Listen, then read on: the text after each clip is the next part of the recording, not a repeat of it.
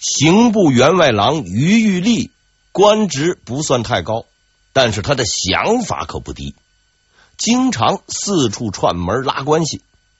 他听说王文言的名声后，便主动的找上门去，特聘汪先生到京城，发挥他的特长，为他打探消息。汪先生毫不犹豫的就答应了，准备到京城大展拳脚。可是来到京城几个月下来，汪文言发现自己县里的那一套在京城根本就混不开，因为什么？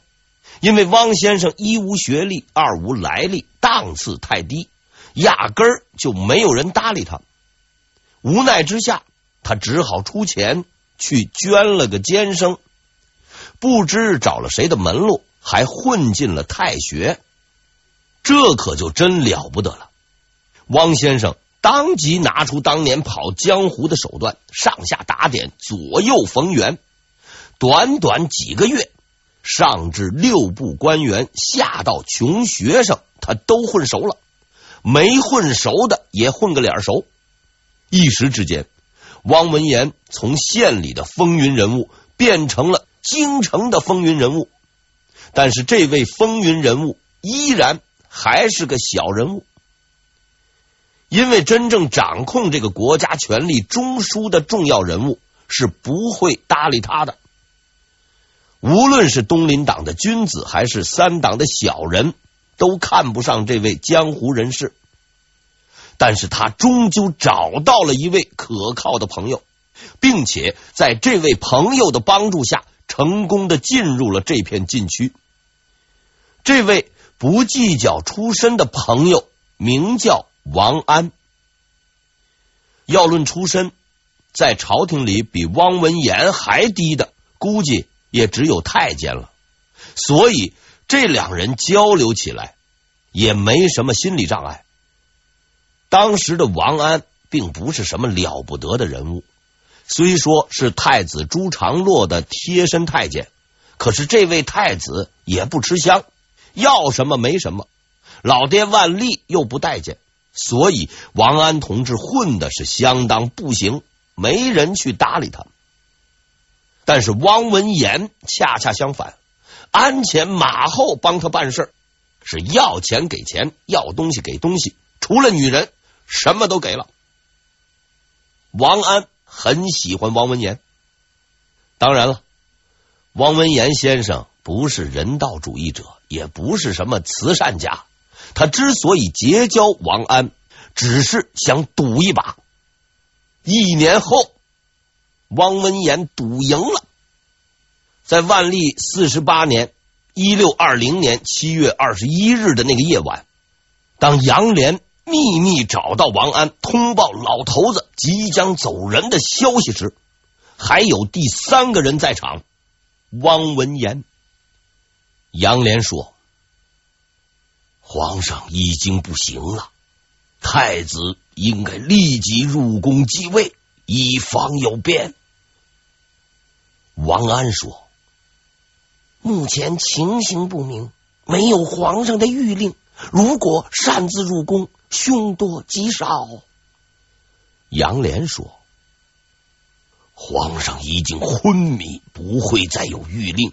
时间紧急，绝不能再等。”王安说：“事关重大，再再等等。”就在他们俩僵持不下的时候，汪文言用自己几十年官场的经验做出了一个判断。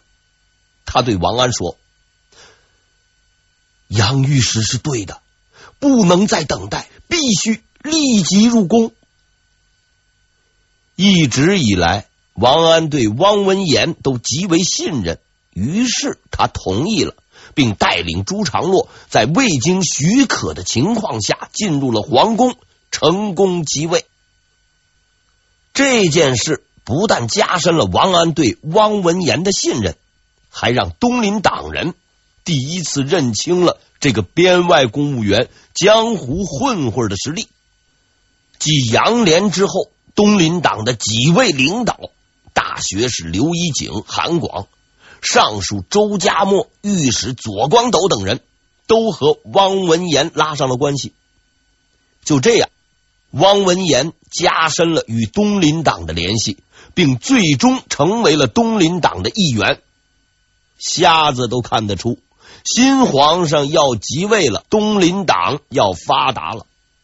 但是，当汪文言真正踏入政治中枢的时候，才发现局势远不像他想象的那么乐观。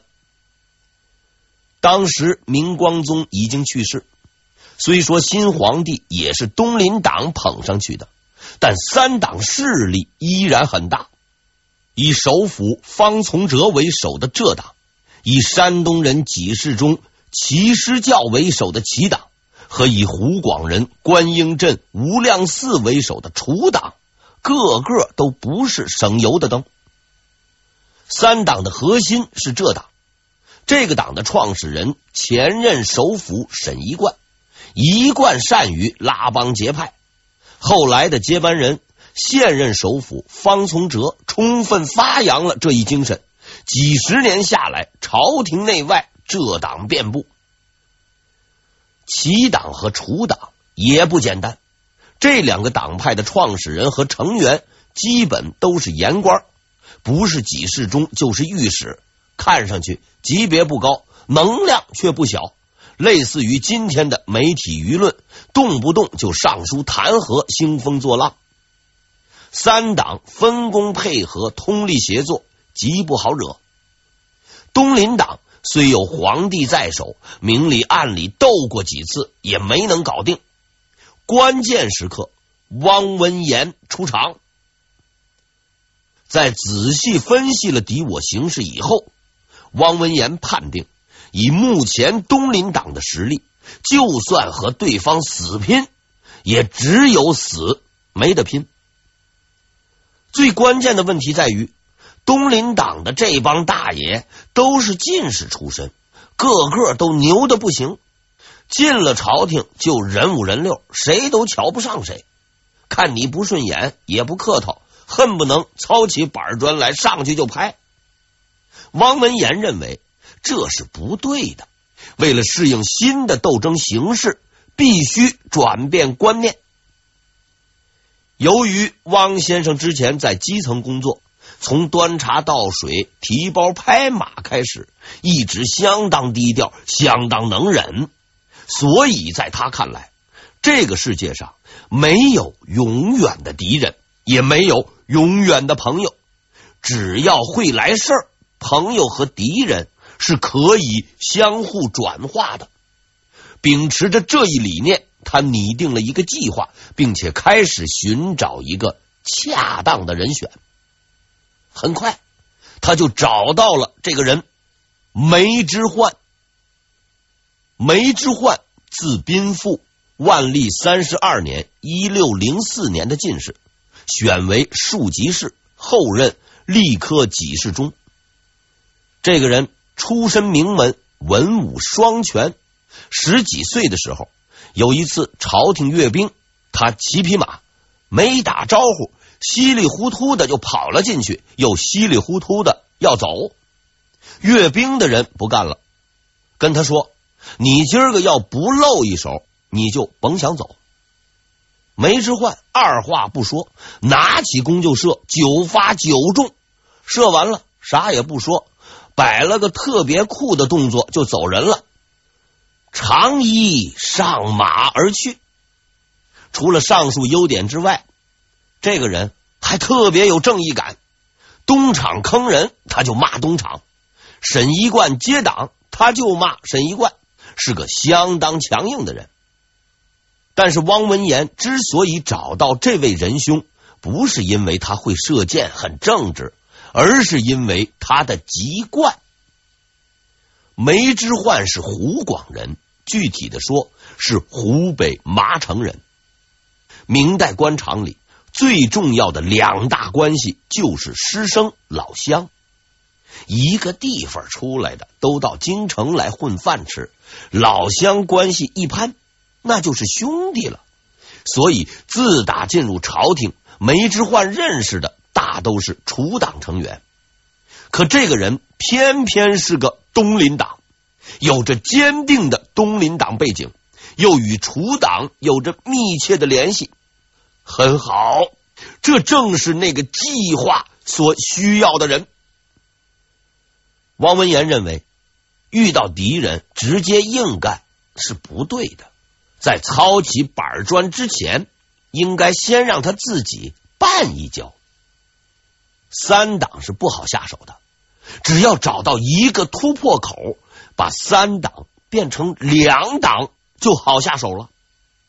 在仔细衡量利弊以后，他选择了除党，因为在不久之前发生过这么一件事情。张居正大人已经死去多年，依然被人怀念。于是朝中有人提议要把这位大人从坟里头再掘出来修理一顿。这个建议的提出，充分说明朝廷里有一大帮吃饱了没事干，且心里极其阴暗变态的王八蛋。按说是没什么人理的，可是不巧的是，提议的人是这党的成员，这一下就热闹了。许多东林党人闻讯后，纷纷赶来骂仗，痛斥三党，支持张居正。说句实话，当年反对张居正的时候，东林党也没少掺和。之所以现在跑来伸张正义啊，无非是为了反对而反对。提议是什么并不重要，只要是三党提出的，就是错的。对人不对事儿，不必当真。梅之焕也进来插了句话，而且相当不客气。如果江陵指张居正，如果江陵还在，你们这些无耻小人还敢这样吗？话音刚落，就有人接连上书表示同意。但让所有人都出乎意料的是，支持他的人。并不是东林党，而是关英镇。关英镇是楚党的首领，他之所以支持梅之焕，除了两个人是老乡，关系不错以外，还有一个十分重要的原因：死去的张居正先生是湖广人。这件事情让汪文言认识到，所谓三党并不是铁板一块。只要动动手脚，就能将其彻底摧毁。所以，汪文言找到了梅之焕，拉拢了关英镇，开始搞小动作。至于他搞了哪些小动作，我确实很想讲讲，可惜史书上没写，我也不知道，只好省略了。反正结论是，三党被搞垮了。此后的事情。以前我呢已经讲过了，方从哲被迫退休，东林党人全面掌权，杨连升任左副都御史，赵南星任吏部尚书，高攀龙任光禄寺丞，邹元标任左都御史等等。之所以再给你在这儿啊叨叨一遍，是要告诉你，在这几个成功男人的背后是一个。沉默的男人，这就是东林党成功的全部奥秘。很明显，不太符合其一贯正面光辉的形象，所以如果有所隐晦，似乎可以理解。东林党的成功之路到此结束。同学们，现在我们来讲下一课：东林党的失败之路。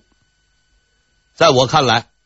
东林党之所以失败，是因为自大、狂妄以及嚣张，不是一个，而是一群。如果要在这群人中寻找一个失败的代表，那这个人一定不是杨连，也不是左光斗，而是赵南星。虽然前两个人很有名，但要论东林党内的资历跟地位。他们和赵先生压根儿就没法比。关于赵南星先生的简历，以前咱们已经介绍过了。从东林党创始人顾献成时代开始，他就是东林党的领导。原先干人事，回家待了二十多年，人老心不老，又回来干人事。一直以来，东林党的最高领导人或者叫做精神领袖是三个人，他们分别是顾献成、邹元标以及赵南星。顾献成已经死了，天启二年，邹元标也退休了，现在。只剩下了赵南星。赵先生不但在东林党内有着至高无上的地位，他在政府里也占据着最牛的职务——吏部尚书，一手抓东林党，一手抓人事权。换句话说，赵南星就是朝廷的实际掌控者。但失败之根源正是此人。天启三年，一六二三年，是一个很特殊的年份，因为这一年是京察年。所谓京察年，也就是折腾年，六年一次。上级考核各级官吏，有冤报冤，有仇报仇。万历年间的几次京察，每次搞的是不亦乐乎，今年也不例外。按照规定。主持折腾工作的是吏部尚书，也就是说是赵南星。赵南星是个很负责的人，经过仔细考察，列出了第一批名单，从朝廷滚蛋的名单，包括以下四个人：齐师教、关英镇、无量寺、赵兴邦。如果你的记性好。